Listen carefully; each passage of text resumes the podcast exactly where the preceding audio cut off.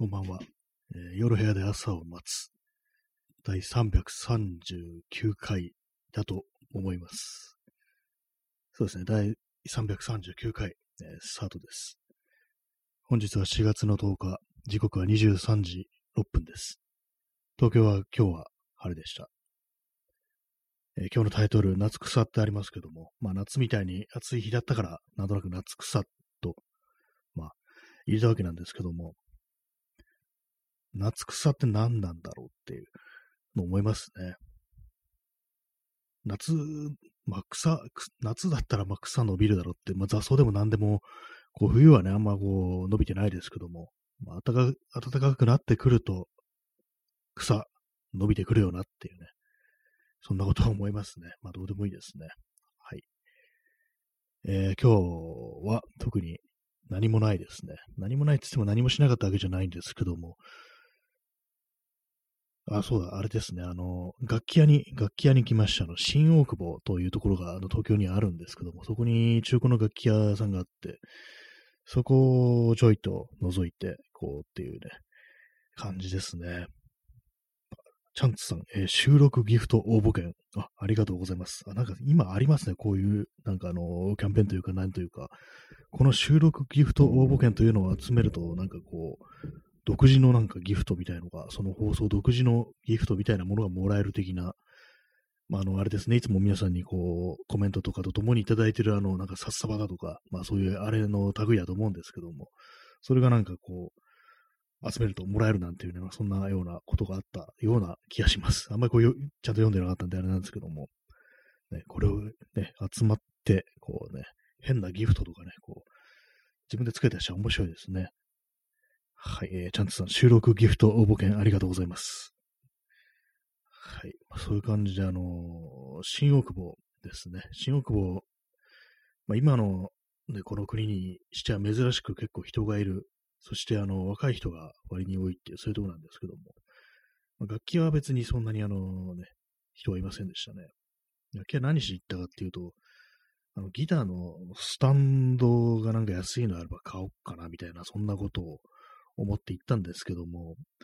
ちょっと大きいかさばるやつしかなくって結局買わずに帰ってきました。たまになんかすごい安い値段で、あの、中古のね、あの、簡単なスタンドみたいのがあるんで、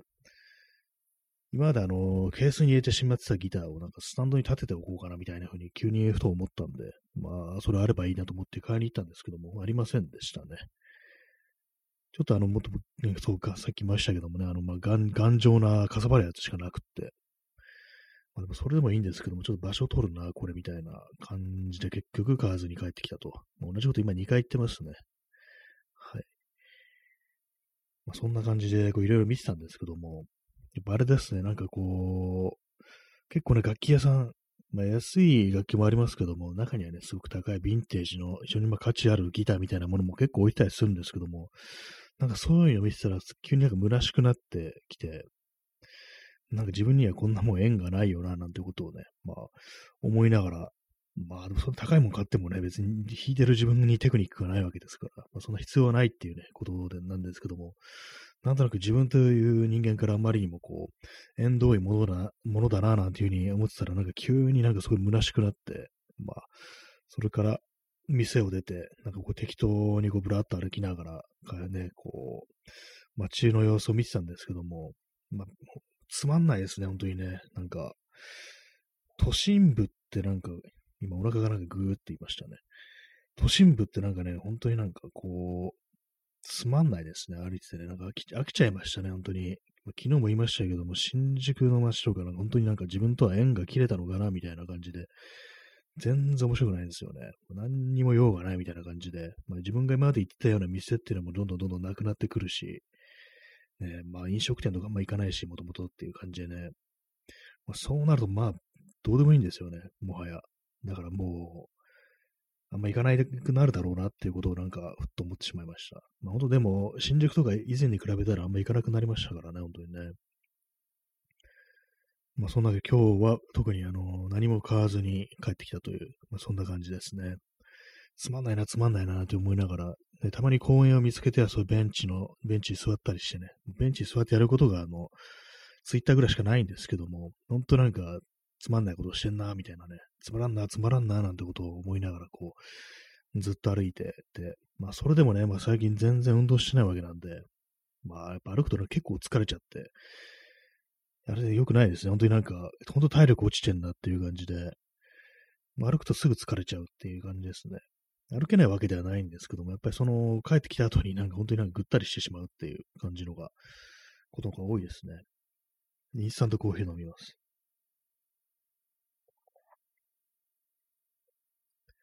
えー、DJ イキシチェルさん、えー、こんばんは。こんばんは。あ、DJ イキシェルさん、お初ですね。はじめまして。ありがとうございます。こんな感じでね、なんかよくわかんないことを毎晩毎晩ね、こう言ってるという、そんな感じの放送なんで、よろしかったら聞いていってください。ね、まあ、今日なんか 何話してんのかっつったら、外歩いててね、なんか全然面白くなかったっていう、まあ、非常になんかマイナスなことをね、喋ってるんですけども、都心部はなんか本当にあれですね、まあ、どこもなんか、まあ、同じじゃないんでしょうけども、なんか飽きたなっていうのがあったりして、やっぱりこう歩くと、歩いてて面白いのはやっぱ郊外ですね。やっぱりこう、まあそれも普段なんかあの、ちょちょ郊外歩いてるよって人からしたら、まあそっちの方が飽きちゃってるよって感じなのかもしれないですけども、私の行動範囲はなんか割となんか都心の方に近いところが多いので、まあ、やっぱなんかそういうところはね、こう、飽きたなっていうことはまあどうしても思ってしまいますね。あの消費ということをなんかその街に、ね、街に出てするということがなくなってきたっていう感じがありますからね、あんまりこうその飲食店入らないしっていうのともあり、で、なんかもう趣味的なことも何かこうどんどん後退していって、で、それでまあ別に買いたいものもそんなないな、みたいな感じにどうしてもなってしまって、で、まあそうなるとひたすら歩いてるだけってことになるんですけども、まあそういう中でね、あの、都心っていうのは、やっぱりなんか物買ってなんぼみたいな、そういうとこありますからね。何も買わないで、ただ歩くだけってなると、やっぱなんか面白くないんですよね。あんま自分には用のないところばかりっていうね、そういうところばっかりが目立ってしまって、こう、なんかね、こう、無って感じになりますね。まあね、そういう感じなんで、もう、いいかなっていう感じがしました。繁華街はなんかもういいかなっていうね、う感じはしますね、本当にね。えー、DJ イキシェルさん、なるへそ。え、まあ、そうですね、本当そうなんですよ。なんかまた飽きたなっていう感じありますからね。だから、あの、川とかね、山とかね、海とか、まあそういうところに行った方がいいのかもしれないですけども、やっぱりちょっとアクセスがなんかめんどくさいなみたいなね、こう、まあ、せいぜい行けんのね、東京にいると、ね、川つってまあ、多摩川だとか荒川だとかね、まあそんなところで、まあ、隅田川もまあまあ大きいですけども、隅田川でも私はもうちょっと飽きてきちゃいましたね。なんか、割となんか一時期よく行ってたんですけども、結構ね、あの、行ってもなんかすることないな、みたいな、まあ、どこ行ってもすることないなって言ってるんですけども、割になんかちょっと飽きちゃったなっていう感じがね、してますね。だからなんかこう、もう少しこう、緑の多い、こう、荒川だとかね、こう、玉川だとかそういうとこに行ったのがいいのかもしれないですけども、ちょっとなんかめんどくさいなっていうのがあったりしますね。アクセス的にですね。はい。まあそんなね、感じなんですけどもね。えー、DJ イキシテルさん、行きたいけどめんどくさい。あるある。そうなんですよね。行きたいけどめんどくさいっていうね。ちょっとね、ちょっとでも距離あると、何かこう、あそこまで行くのに何分、何時間かかるのかみたいなね、そういうことってやっぱ考えちゃいますからね。でも帰りのこととか考えると、帰りもまたなんか結構時間かかって、えー、あれなんだよなっていうね。私はまあ自転車とかま乗らないタイプなんですけども、たまに乗ると、電車って暇だなってやっぱ思いますね。なんか、歩いてたりとかね、まあ、乗り物、まあ、自分でね、運転する乗り物ってたり、ね、こう、すると、こう、あれなんですよね。まあ、自分が動かしてるわけですから、まあ、それでもってね、なんかこう、流れていく風景だとかね、まあ、そういうものに対してこう、注意がいくわけですけども、電車ってのは乗せられてるだけっていうのがあったりして、まあ、バスとかでもそうですけどもね、ななんかこう、退屈だなっていうことをやっぱどうしても思ってしまうっていうのはなるんですけども、まあでも、ああいうね、なんか車窓からしか見えない風景っていうのもまああるんでね、まあそういう楽しさもあるかと思うんですけども、やっぱりなんかもうだるいなみたいな、ね、こう、思いますね、本当にね。ね、DJ イキしてるさん、思考ぐるぐる。そうですね、本当にありますね。本当昨日とか本当そうだったんですけども、あ、今日はなんか天気もいいし、どっか出かけるかな。でもどこ行こうかな。全然思いつかないな。あそこはもう行ったしな。みたいなことをずーっとなんか考えて、思考がほんとぐるぐるしてて、まあでも外出るってなったら別に行きたいとこもないし、みたいな、用もないし、みたいなのを考えてると、まあ大体まあ夕方ぐらいになってて、あの、さっきまでのね、あの思考がほんとぐるぐるした時間、あれほど無駄なものないよなってことは本当になんかよく思うんですけども、人類はこの問題を全くね、克服できてないっていう、まあそういうふうに思いますね。やっぱりね、同じようなね、ことをね、こう、言ってる人がたくさんいますからね、ツイッターとかね、覗いてみるとね、なんかこう、もうこんな時間かみたいなことみんななんか大体ね、土日とか言ってますからね、こう、週末にこう何もする気がないっていうね、まあ、そういうのはちょっとなんか、精神状態やばいなんていう、なんかそういう説もありますけども、まあ、大体まあそんな感じのね、こう過ごし方をしてしまいますね。ま、っきりとした目的がないと、本当にこう、何もできないっていうね、感じになっちゃいますね。ね、DJ イキシテルさん、わかる、ありがとうございます。本当そうなんですよね。これ、この問題をなんか人類は克服できてないっていうことは、まあ、本当に思うんで、まあ、無理やりね、世の中には本当になんかこう、一人でいるのが、ね、こう、嫌だからとか、予定が入ってないとなんかこう、ね、しんどいっていうことで、まあ、結構無理やりなんかそういうものを作り出して予定を入れまくるって人いますけども、ね、こっち入れたくてもね、入れられないですね、なんかね。そうなんですよ。昔からそうですけども、えー、え、あ、DJ キシテルさん、克服に取り掛かってる今日この頃。あ、そうなんですね。どうなんですかね、克服、どうすれば克服できるのかっていうね、ことはやっぱ思いますね、本当に。元気はつらつと外に出ていく自分みたいなものを想像するってなると、何なんですかね。なんかこう、今と違うところにこう自分が住んでるだとか、まあ、例えば、こうね、歩いて5秒で海とか、5秒だとちょっと危ないかもしれないですね、逆にね。まあ、とにかくそういう感じで、あの、ね、そういうようなところに住んでたりしたら、どういうね、人生になるんだろうみたいなことを考えるんですけども、海のそばに、すぐそばに住んでたら結構泳いだりすんのかなとかね、サーファーになってったりすんのかなみたいなこと、まあ、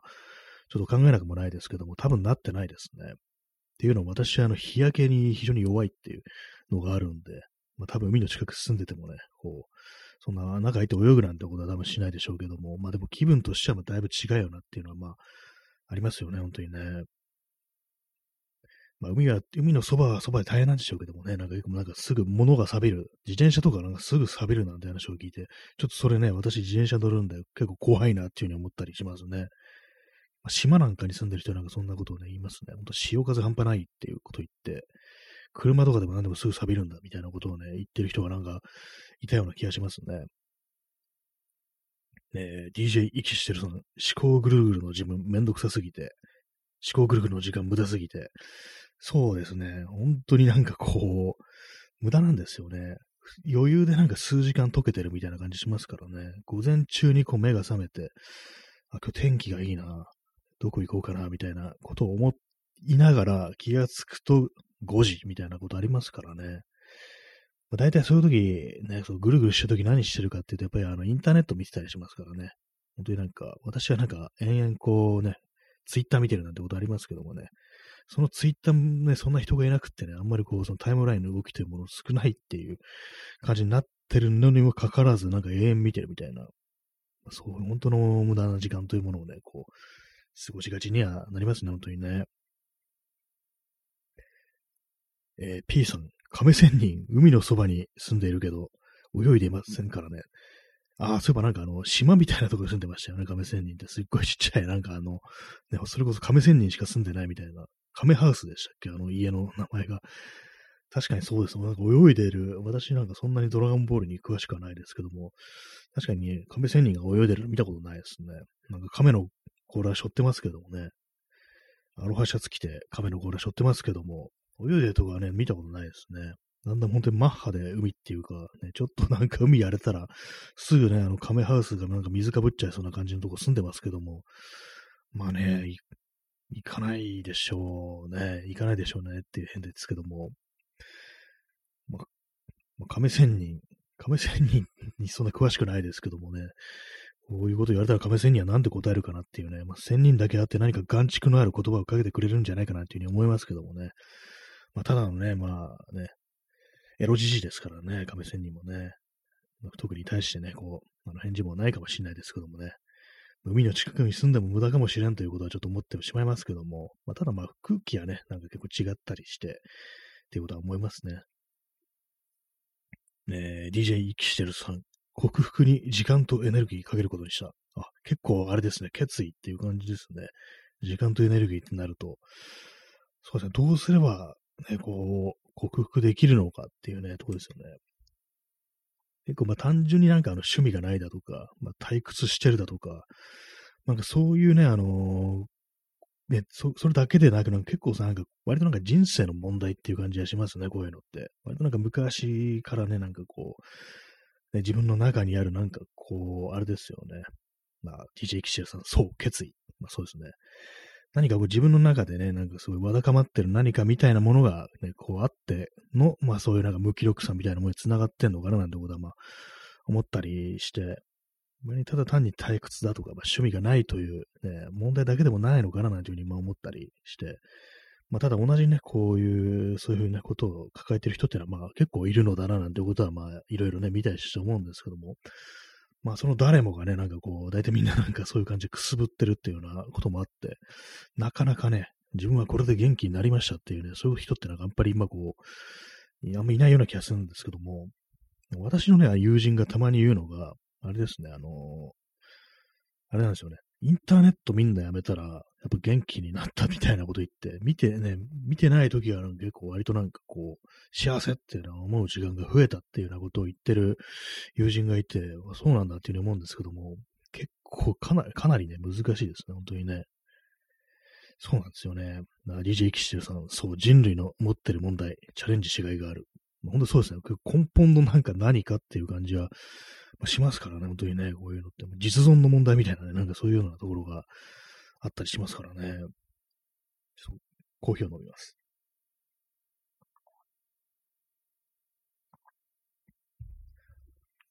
まあ本当になんか、本当に常にまあこう、ね、元気でってなると、何ですかね。あの一説にはなんかあんまこう常に元気があるってなんかおかしいみたいなそういう意見もあったりして、犬とかが猫がずっと動いてるかっていうね、そういうことを言ってる人がいたんですよね、前私読んだ意見では。動物からしたら結構そのじっとしてたり動けない、動かないっていうのが割と普通だったりして、人間みたいに活動的になってる方がちょっとなんかおかしいっていう。よよく打つって言いますけども、犬猫からしたら打つっていうのは普通なんだみたいなね。まあ、確かに犬とか猫ってよく寝てますからね、本当にね。なんかね、まあそういうのやっぱありますからね。そうですね。常に元気は不自然っていうね。そうですね。それはなんか何かしらの薬物を服用しているのではないかみたいなことをね、ちょっと思いますからね。そうしたらもうほんとこう、う元気の前借りってことで後からひどいことになるっていうね。まあ、シャブのね、あれな、なりっちゃいますけどもね。えー、P さん、日経新日経新聞掲載の読むバイアグラ的な漫画のでかい広告で元気になりました。あれですね、昨今話題になってるあれですよね。あの、ね、某、ね、こう漫画の、ね、あれの、広告、結構性的な表現が非常に多い漫画。まあ、それがね、第一に来てるような漫画の、こう、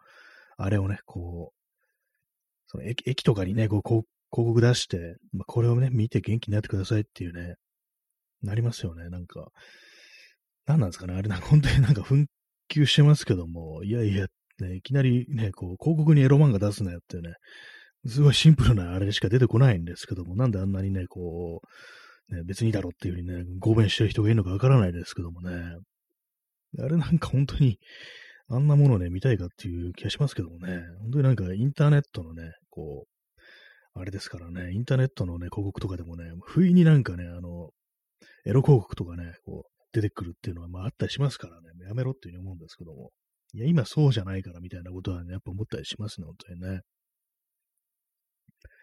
えー、DJ 息してるさん、えー、不自然は目指したらあかん。その元気は自然、かっこ笑いっていうね。そうですね、不自然を、不自然を目指すっていうのはね、ほんとやばいですからね。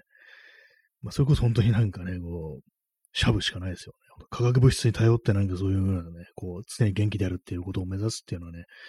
危ないですけども、でも結構その、現代社会ってもんがなんかその不自然をなんか目指させるようにしてるっていうのはまあ、あるかもしれないですね、本当に。常に元気みたいな本当いますからね、なんかそういう、まあそういう、本当にやってるんでしょうけどね、そういう人はね、本当何らかのこう、ね、こう、ケミカルな物質をやってるのかなとは思うんですけども、まあね、まあそれはね、いかんよっていうね、思いますよね、本当にね。え P さん、バイアグラで元気になるのは男性器だけっていうね。そうですね、本当にまあ、あれはね、なんか気持ち悪いですね、ああいう話題。な本当になんかあの、まあ、これもちょっとエイジズムみたいなになりますけども、なんか年取ってなんか未だにね、なんかこう、まあね、性欲とかね、あんのかよみたいなね、こと本当なんか思って怖くなるんですよね。なんか結構いい年、いい年超えてって言い方、表現まあ好きじゃないですけども、なんかね、ほんと女の話ばっかりしてるみたいな、ね、こう、中高年男性、ほんときついなっていうふうに、まあ思ったりして、まあそれも別になんかね、その、あれなんですよね。まあ、恋する気持ちというものは別にいつまでも持ってていいと思うんですけども、なんかそれが性的な話しかしない、なんか、中高年ってほんと厳しいなっていうふうに思ったりしてて、なんかね、あれもちょっとね、や、病だと病んでるなっていうふうに思いますね。やばいですね、普通にね。ほんとなんかああいうのきつくなってきますね、見てるとね、本当にね。えー、チャンツさん、普通に生きてるだけでヒロポンが欲しくなる社外ですね。そうですね、なんかやってられんっていう感じで、ほんと手が伸びるっていうね、感覚が本当分かったりしてね、こんなんついていくのシャブやるしかないだろう、ヒロポン打つしかないだろうってね、ことはやっぱりね、こう、思いますよね、本当にね。ヒロポン、ヒロポンね、ほんと昔は普通に売ってたということらしいですけど、どうなんですかね。なんか結構、あんまりなんかね、中毒になったって話は、結構リアルな、あれ、あれでは聞いたことないような気がするんですけども、あの作家とかがね、あの、坂口安吾なんかめちゃくちゃシャブ、ヒロポン打ちまくりで、ね、やばいことになってたなってことを聞いたことありますけども、ね、もうシャブ打って眠れなくなるから、もうすっごい酒飲むみたいなんで、深酒するっていうね、もう最悪のコンボを決めてたっていうね、まあ、この話3回目ぐらいですけども、この話してんの。よくね、なんか、まあでもそのヒロポンで死んだ人って結構いるのかなって思いますよね。そういうのがなんか帰り見られてないだけであって、ね、それだけかもそういうことかもしれないですね。えー、DJ イキシテルさん。バイアグラで元気な状態も不自然。すぐわかる。やっぱりなんかこう、違うっていうね、本当の、ね、肉体の反応ではなく、こいつは薬でこういう風になってるっていうね、まあ、そういうのが結構わかるのかもしれないですね。バイアグラ、まあ、ね、まあ、使ってるっていうね、話は聞いたことないですけどもね、本当にね。まあまあ、いるのかもしれないですね、結構ね。まあでも、嫌だ、嫌だなって思いますね。中高年男性がね、こう、バイアグラ使って、ね、股間を元気にしてるって考えると、かなりきついものがあります、本当にね。えー、P さん、ヒロポン摂取して元気になって何をするかというと、やっぱり労働するのであった。そう、そうですね、本当日本人はなんか本当にね、こう、それですよね。本当になんか DJ キシルさん、P さん、そうだよねっていうね。そうですね、本当にね。やっぱ日本人はなんか本当にね、まあその戦争中からそうだったかもしれないですけども、あれですよね、その、まあよく特攻隊にね、特攻させる、まああれもは死に追いやるわけですから、それのね、恐怖を消すためになんか、シャブ、覚醒剤っていうものをね、投与してたなんて話ありますけども、まあ、一種のそのね、まあ、労働的なものではあるかなと思うんですけども、ね、覚醒剤打って労働するっていうね、結構そのあれですよね、官僚とかなんかそういうその手のね、なんか、ね、パーソンが結構いるなんていうね、よくあの、たまにニュースになりますけども、結構なんか一昨年ぐらいに待ってる気がするんですけども、官僚がね、なんか、あれですね、あの、覚醒剤をね、こうやってた、なんか捕まったみたいな話もあったりして、あれも激務がゆえに、ね、その労働をするためにシャブをやるっていう、もう最悪ですよね。もう快楽じゃないですからね。快楽やってる方が、快楽のためにね、こう、ね、あ、チャンツさん、経産省でしたかね。あ、そうですね、確か。経産省のね、なんか官僚がなんかこうそういうものやったなんていうね、ほんとなんか嫌すぎるなと思いますね、本当にね。P さん、結びがひどい目にヒロポン。ね、あの、話の弦ですね。話の弦のね、結構、最後の第10巻ですね。あれですね。あれでもう、結びがね、なんかその、覚醒剤、中毒にされて、こう、最初にもう死んでしまうっていうね、まあ、ちょっとネタバレしてますけどもね。DJ キシテルさん、疲労がポンとなくなる。ね、戦後復興はヒロポンのおかげさま。ちょっと怖いですね、それ考えるとね。なんかそういう側面もあったのかなっていうふうに思ったりするんですけども。まあ、実際にま使ったっていうま例は、それさっき言ったみたいな作家の例しか知らないんですけども、一般の労働者みたいなのが使ってたりしちゃうんですかね。なんかでも結構ありそうな気がしますね。なんか、え P さん、投資家はコカイン。